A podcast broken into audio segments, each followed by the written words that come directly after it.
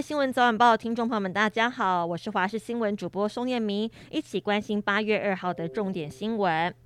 今天受到低压带的影响，各地都有短暂阵雨或雷雨的机会，而且呢，降雨范围扩大，容易出现短延时强降雨，尤其中南部跟东南部地区，还有各地山区降雨明显，容易累积到局部大雨。气象局局长郑明典一早在脸书贴出了雷达回波图，指出被围起来了，并提醒今天很不稳定，各地降雨几率都偏高，可以参考定量降水预报图。气象局则是发布了豪雨大雨特报。低压带影响，亦有短延时强降雨。今天新北市有局部大雨或豪雨，桃园、台北市、台南市、屏东地区跟蓝雨绿岛、澎湖有局部大雨发生的机会，请注意雷击、强阵风，还有溪水暴涨，低洼地区请慎防淹水。美国联邦众议院的议长佩洛西率国会议员代表团访问印太地区行程受到全球关注。尽管公开行程未列入台湾，但根据《华尔街日报》稍早引述知情人士的报道说法。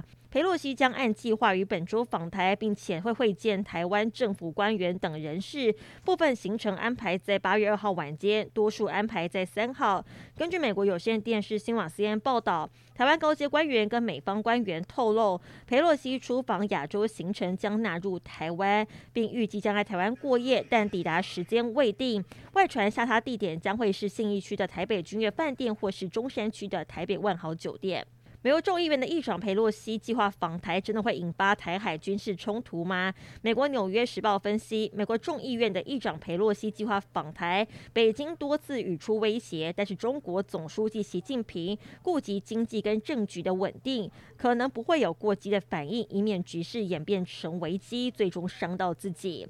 负责台海防空任务的空军防空近飞弹指挥部第六一二营第三连惊爆有三男一女士官深夜在营区寝室饮酒作乐，直到凌晨女士官才离去，严重违反军纪。空军司令部获报之后，派员突击检查，在上市寝室的天花板发现大约百瓶的空啤酒瓶，数量惊人。参与饮酒士官百口莫辩，相关违纪人员至少被记一支小过处分。当天值日干部内部管理不周，那一并连带惩处。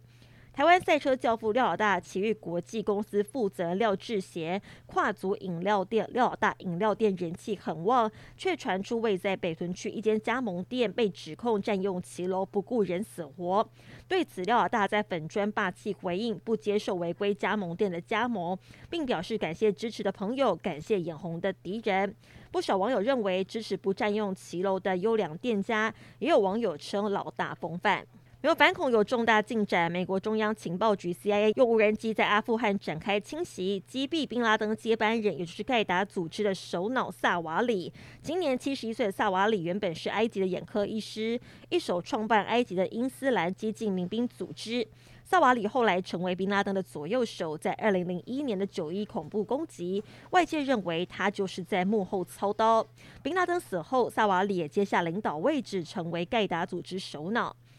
俄罗斯入侵并封锁乌克兰黑海港口之后，第一艘谷物船终于出港了。这艘悬挂是三共和国旗帜的货轮载了二点六万吨的玉米，在乌克兰当地时间一号上午八点半离开敖德萨，要前往黎巴嫩。俄罗斯在二月二十四号入侵乌克兰之后，封锁了乌国黑海港口，导致身为全球最大粮食生产国之一的乌克兰有两千万吨的粮食无法运出，进一步造成全球粮食短缺，粮价也因此上涨。